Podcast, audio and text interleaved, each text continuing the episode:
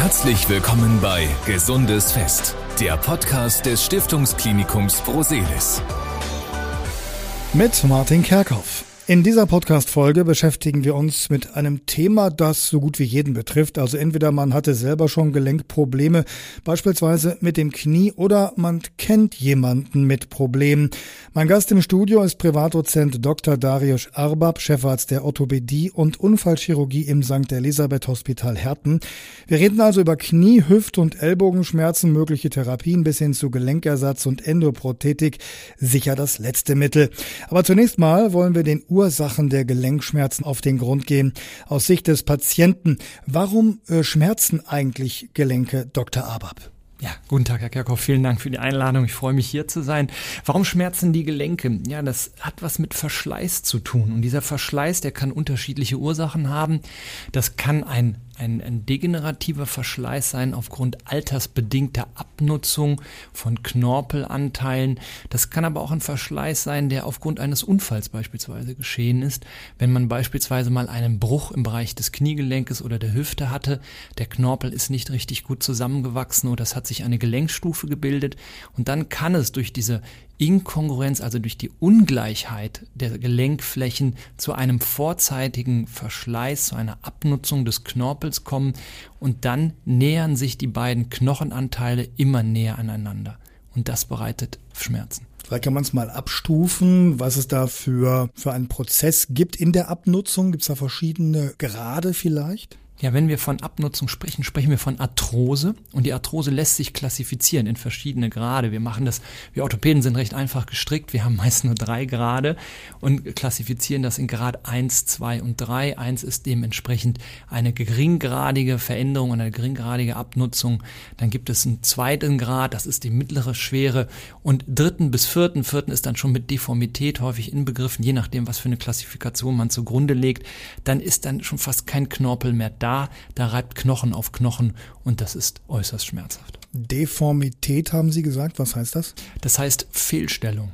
Fehlstellung von Gelenken. Wir haben beispielsweise gerade Bein- und Fußachsen und mit der Zeit des Verschleißes, vielleicht ist der mehr innen- oder außenseitig, kommt es zu einer einseitigen Abnutzung und dadurch zu einer ja, Fehlstellung der entsprechenden Extremität.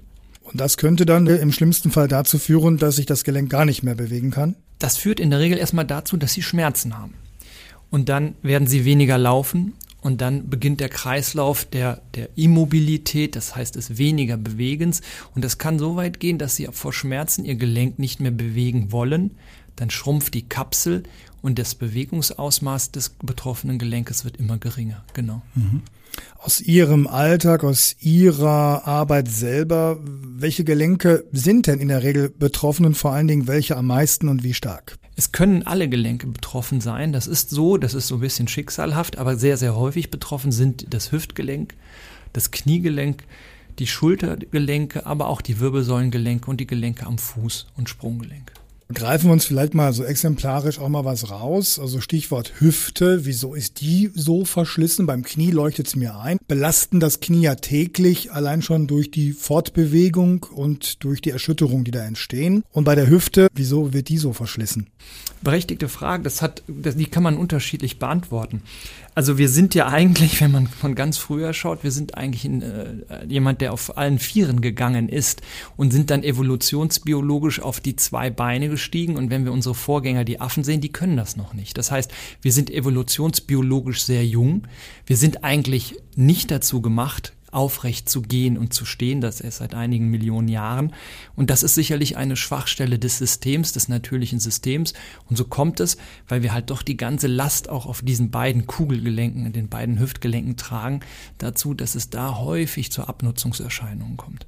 Vermutlich dann auch, ist jetzt meine Schlussfolgerung, durch Übergewicht. Das ist einer der möglichen Faktoren und das ist natürlich unser zivilisatorisches Problem im Augenblick. Wir werden zum Glück sehr alt das ist auch ein Faktor, das muss man einfach sagen. Das ist wie beim Autoreifen. Je länger Sie fahren, je mehr Sie fahren, umso mehr nutzt sich dieser Knorpel bzw. der Reifen ab. Wenn Sie ein sehr schweres Auto fahren, dann nutzt sich dieser Reifen, die ne, Parallele der Knorpel ab. Und wenn Sie besonders schnell fahren, das heißt besonders intensiv arbeiten oder intensiven Sport machen müssen, ich sag mal jetzt Profifußballer und so, dann nutzt sich der Knorpel auch entsprechend schnell ab.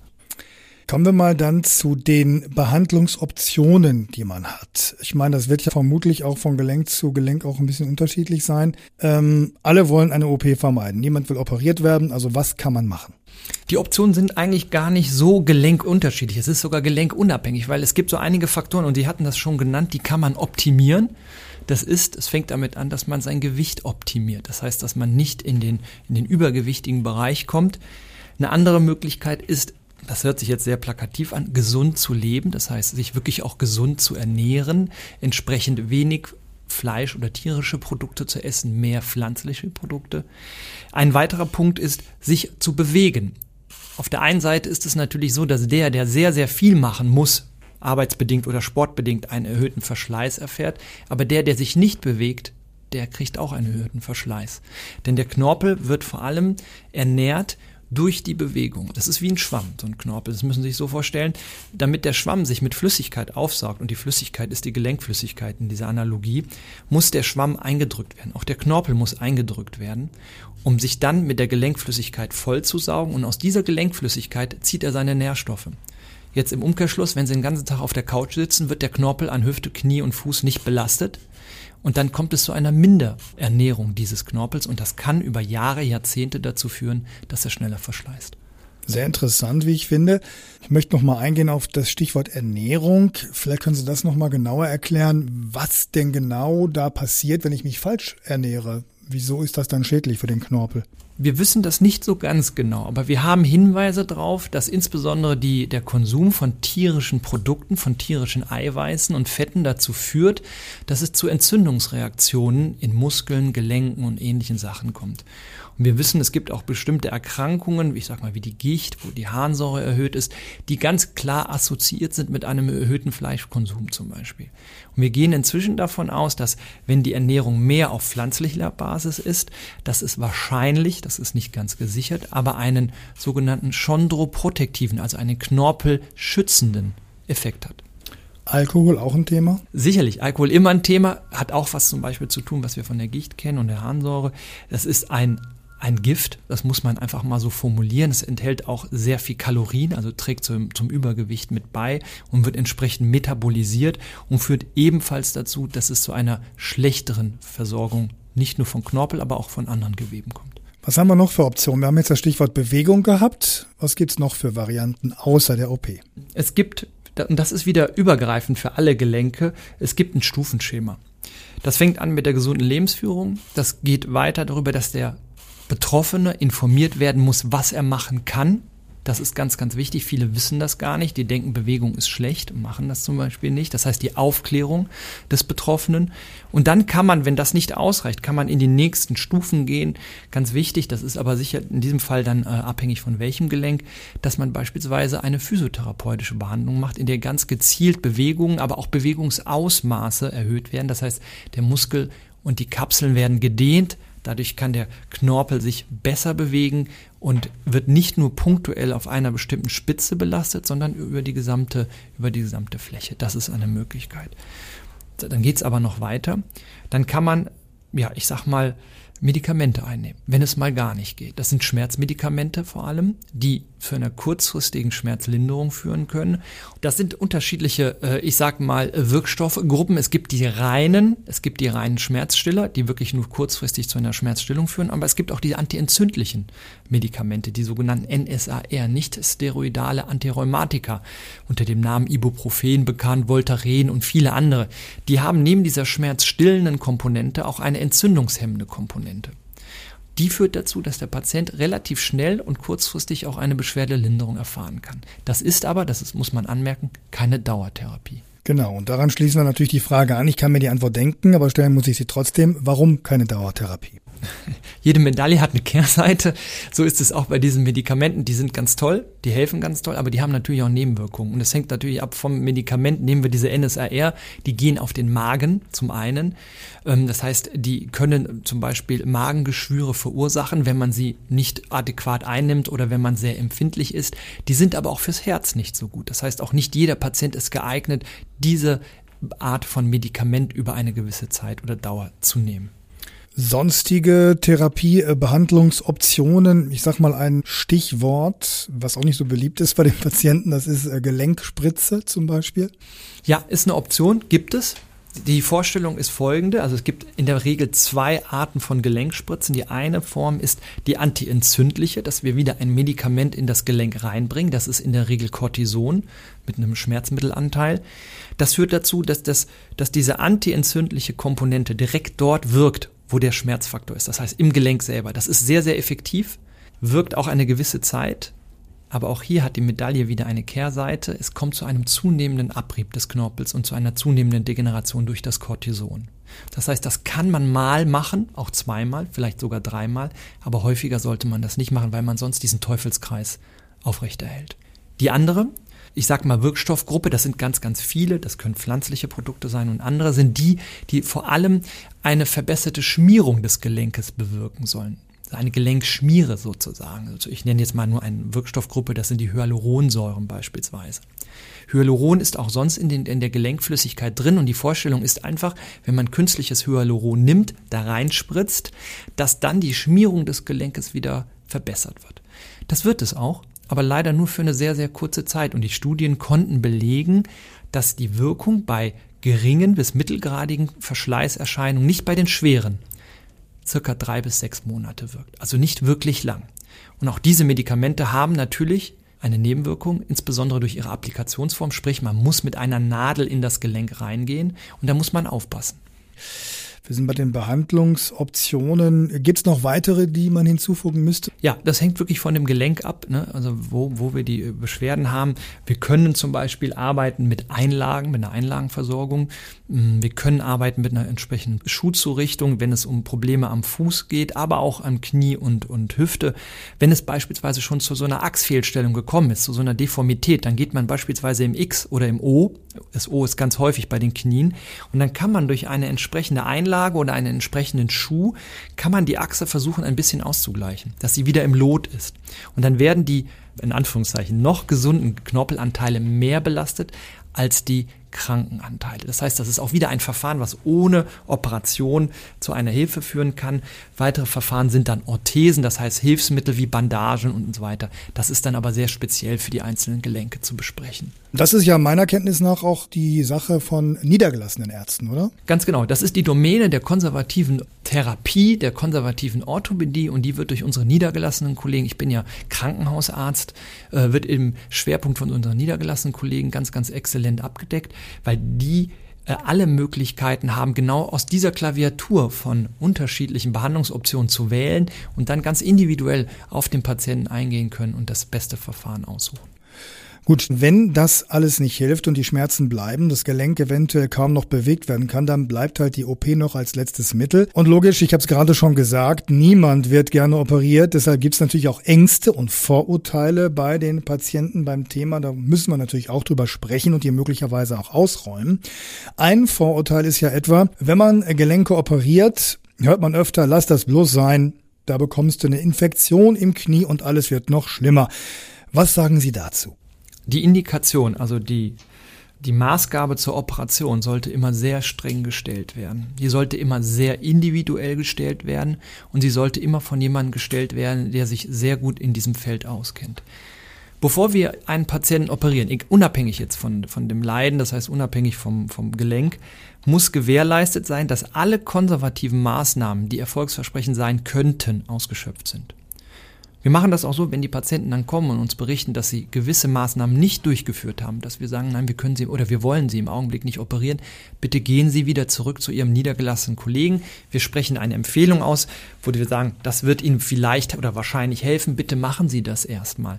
Und wenn dann der Punkt gekommen ist, dass, dass der Patient das gemacht hat und trotz dieser Maßnahmen eine so hohe Beeinträchtigung der Lebensqualität hat, dass er sagt, ich kann nicht mehr, ich will nicht mehr, und wir haben auch die entsprechenden Korrelate, das heißt, wir sehen auch im Röntgen oder im MRT oder was auch immer wir für eine Diagnostik machen müssen, dass das Gelenk fortgeschritten verschlissen ist und vielleicht auch Fehlstellungen vorliegen, dann stellen wir die Indikation zur Operation. Also das ist der aller, das ist der fundamentale erste Schritt. Dann haben sie gefragt, ja, es bestehen Sorgen. Ja, jede, jede Medaille hat Kehrseiten. Also ich nenne Ihnen nur mal ein Beispiel. Die Endoprothetik des Hüftgelenkes, also der künstliche Ersatz von Hüftgelenken, ist einer der erfolgreichsten Operationen überhaupt in der, in der operativen Medizin, nicht nur in der Orthopädie. Die Zufriedenheitsraten sind extrem hoch und jeder, der eine schwere Coxarthrose, so heißt die Arthrose des Hüftgelenkes, hatte und dann eine Prothese bekommen hat, kann Ihnen bestätigen, wie gut oder wie stark die Schmerzlinderung danach ist. Das ist nachgewiesen wissenschaftlich, da gibt es seit Jahrzehnten gute Studien. So hat aber auch dieses Behandlungsverfahren, und das ist das, worauf Sie angesprochen haben, hat natürlich auch seine Kehrseiten. Und jede Operation birgt Gefahren, so auch ein Gelenkersatz. Und da muss man ganz, ganz vorsichtig arbeiten, ganz spezialisiert arbeiten. Und es kann in der Tat zu einer Infektion kommen. Aber man muss sagen, die Rate der Infektionen liegt im ganz niedrigen einstelligen Bereich. Prozentbereich oder? Prozentbereich. Das heißt, wir bewegen uns je nach Gelenk, nageln Sie mich nicht ganz drauf fest, zwischen ein und zwei bis drei Prozent. Es hängt davon ab, wie die Ausgangssituation ist. So viel also zu diesem äh, Thema. Eine zweite Sache möchte ich noch ansprechen. Es wird ja öfters äh, kolportiert, dass in Deutschland eben mehr Menschen am Knie und an anderen Gelenken operiert werden als nötig. Der Hintergrund ist klar, wirtschaftliches Interesse und so weiter. Solche Gedanken, die hindern ja möglicherweise auch einen Patienten, sich helfen zu lassen und überhaupt einen Arzt aufzusuchen. Und insofern ist es ja auch nicht ganz ungefährlich, wenn solche, solche Vorurteile rumgeistern. Was sagen Sie also zu diesem Vorwurf? Das kann ich nachvollziehen, wenn man die nackten Zahlen sieht. Ja, es werden ca. 500.000 Knie- und Hüftendoprothesen pro Jahr in Deutschland äh, operiert und implantiert. Man muss das aber in einem Gesamtkontext sehen. Gesamtkontext heißt, wie alt ist unsere Bevölkerung? Wie groß ist unsere Bevölkerung mit 80 Millionen Einwohnern oder mehr? Und was haben wir für einen hohen Versorgungsstandard? Ich kann das sagen, ich bin in der Welt, so ein bisschen in der Medizinwelt ein bisschen rumgekommen. Wir sind eines der fortschrittlichsten und besten Länder, was unsere medizinische Versorgung betrifft. Das heißt, wir haben auch die Möglichkeit, unseren Patienten das Leid zu nehmen, indem wir ihnen diese Operation anbieten. In anderen Ländern bezahlen sie fünf- bis sechsstellige Summen, um sich ein Gelenk ersetzen zu lassen. Das heißt, dass natürlich dann auch die Möglichkeit der Betroffenen viel, viel geringer ist, diese Option in Anspruch zu nehmen. Also ich möchte die Medaille von der anderen Seite beleuchten. Also das ist ein Privileg, dass wir die Möglichkeit ja. haben, um das zu machen. Finde ich jetzt sehr interessant. Vielleicht kann man das nochmal vertiefen. Sie sagten da die Kosten, die Sie genannt hatten. Wie sieht es denn in Deutschland aus? In Deutschland ist es so, dass jeder Patient bei dem ein Facharzt für Orthopädie und Unfallchirurgie die Indikation zu dieser Operation stellt, dass er einen Anspruch auf eine Versorgung dieser Art hat. Das heißt, es fallen für ihn keine Zusatzkosten an. Ein äh, sehr interessanter und sehr berechtigter Hinweis, wie ich finde. Somit können wir also, sage ich mal, dieses Thema der Ängste, die man ja hat, auch abschließen und ähm, jetzt also zur Gelenk-OP kommen, zum letzten Mittel. Wenn die also ansteht, erstmal die Frage, für wen eigentlich? Also gibt es da ein maximales Alter oder nach unten vielleicht auch eine Grenze? Also für wen kommt so eine Gelenk-OP in Frage und für wen nicht? Genau, das kann man wieder nicht absolut beantworten. Diese Grenzen gab es früher. Ich möchte mich einfach mal beschränken auf Knie- und Hüftgelenke beispielsweise. Ich sag mal, ich hatte Ihnen ja gesagt, dass bei den Hüftarthrosen ist es häufig ein Verschleiß, keine unfallbedingte Arthrose. Das heißt, es betrifft häufiger ältere Patienten. Das heißt, äh, Patienten, die schon äh, das 60., 70., 80. Lebensjahr überschritten haben und ähm, die operieren wir, wenn sie gesund sind und wenn sie biologisch sozusagen in der Lage sind, auch den postoperativen Verlauf durchzuführen. Wir haben aber auch Krankheitsbilder. Ich nenne ein, zwei Beispiele, beispielsweise die Hüftdysplasie. Das ist eine angeborene Hüftfehlstellung, die dazu führt, das ist eine Deformität, wie ich sie anfangs erwähnt habe, die dazu führt, dass selbst Patienten in jungen Jahren eine Arthrose ausbilden können. Und die kann so ausgeprägt sein, dass man sogar schon in den 20er, 30er Lebensdekaden, also Jahren, die Indikation zur Prothesenoperation stellt. Also das heißt, es gibt keine Untergrenze, das können wir nicht absolut sagen, aber es gibt auch keine Obergrenze. Das heißt, wenn wir eine fitte 90-Jährige haben, die geistig als auch körperlich noch sehr gut intakt ist, aber nur wegen des Hüftgelenkes nicht mehr in die Mobilität kommt, dann können wir unter Umständen auch die Indikation dazu stellen. Okay, also bevor es zur OP kommt, muss ich ja erstmal ein gutes Krankenhaus finden. Ne? Das ist ja das Allerwichtigste. Nach welchen Kriterien wähle ich das aus und was macht Qualität dann letzten Endes aus? Ja, das ist eigentlich gar nicht so schwer. Ich sage, da gibt es zwei Faktoren, Bauch und Kopf. Fangen Sie mit dem Bauch an, hören sich in Ihrem Bekanntenkreis um, wo gehen die Patienten hin, wo fühlen sie sich wohl, wo würden sie gut behandelt, wo kriegen sie gute Ergebnisse. Das ist das, was man über den Hausarzt, über die Freunde, über die Nachbarn und andere Betroffene mitbekommen kann. Dann gibt es aber auch harte Faktoren, das heißt, Qualität kann man ja messen. Und das ist insbesondere bei der Endoprothetik von Hüft- und Kniegelenken so, dass es einen harten Faktor gibt. Es gibt eine Zertifizierung, eine Zertifizierung zur Endoprothetik Zentren in Deutschland. Und die gibt es in verschiedenen Abstufen, in der Basisstufe oder in der Maximalstufe. Das ist schon ein erster Hinweis darauf, dass dieses Zentrum sich ganz intensiv mit dieser Thematik auskennt, dass dieses Zentrum bereit ist, sich von extern beurteilen zu lassen und dort Mindestqualitätsstandards erfüllt werden müssen. Jetzt stehen Sie hier als Vertreter des St. Elisabeth Hospitals in Herten. Da müssen wir natürlich drüber reden, wo steht das Krankenhaus? Das Krankenhaus steht ganz gut, muss ich sagen. Es ist ein Endoprothetikzentrum der Maximalversorgung. Das heißt, wir haben die allerhöchste Versorgungsstufe, was die Endoprothesen betrifft. Es gibt Studien, die zeigen, zum Beispiel für die Hüften, dass die Häuser oder die Operateure, die viel operieren, besser operieren. Und wir, wenn ich das mal jetzt so sagen darf, wir operieren derzeit ca. 1600 bis 1700 Prothesen im Jahr. Damit sind wir eine der größten Kliniken in Nordrhein-Westfalen, die diese Zahlen aufbieten können. Und wenn man diesen Faktoren glauben mag, dann machen wir dadurch sehr viel und das deshalb auch häufig sehr gut. Also ist man im St. Elisabeth Hospital, was Gelenk-OPs ähm, betrifft, in besten Händen. Wenn es jetzt zur OP kommt, was wird da eigentlich genau gemacht? Was passiert da eigentlich mit meinem Gelenk? Ich nehme exemplarisch das Hüftgelenk, weil wir die ganze Zeit über die Hüfte gesprochen haben und die Hüftoperationen die häufigsten sind äh, auf der Welt und in Deutschland. Es wird so gemacht, dass man es gibt verschiedene Zugänge zum Hüftgelenk, also wie man an das Gelenk rankommt. Das ist gar nicht so wichtig vielleicht jetzt im Augenblick. Wichtig ist, dass eigentlich über 95 Prozent der ähm, Prothesenoperationen sehr ähnlich ablaufen. Man entfernt diesen Kopf, der arthrotisch, also deformiert oder arthrotisch verändert ist und bearbeitet dann die Pfanne, das ist das, wo der Kopf normalerweise drin war, und den Knochen, den Schaft vom Oberschenkel.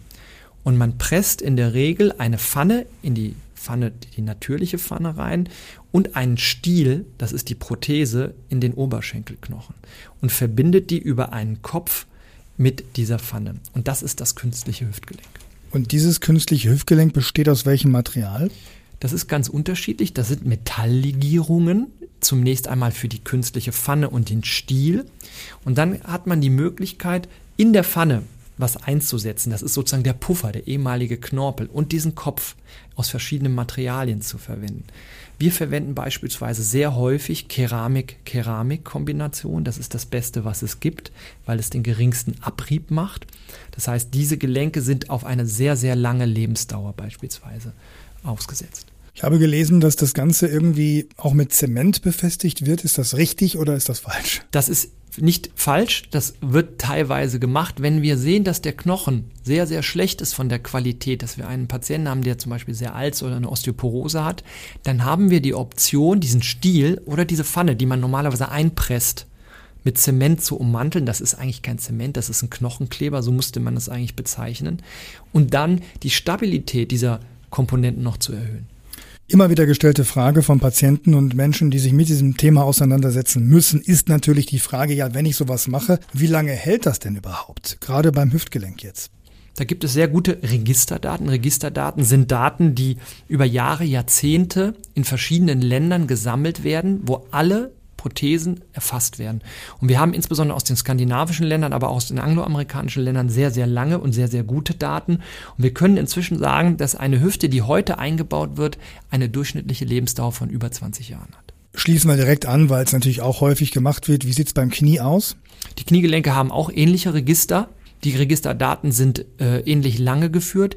Die Standzeiten sind da 15 Jahre und mehr im Augenblick. Gut, also dann haben wir da schon mal einen kleinen Überblick über die OP an sich anhand von Beispiel der Hüft-OP.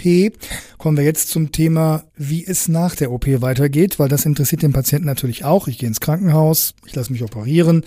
Wann bin ich wieder fit? Wann kann ich mich also wieder bewegen und belasten wie vor der OP? Vor dem Spiel ist nach dem Spiel. Früher haben wir nur gut operiert. Die Patienten 14 bis 20 Tage im Bett liegen lassen, dann sind sie in die Reha gegangen und wurden langsam mobilisiert. Das ist gar nicht so lange her. Ich habe das noch miterlebt.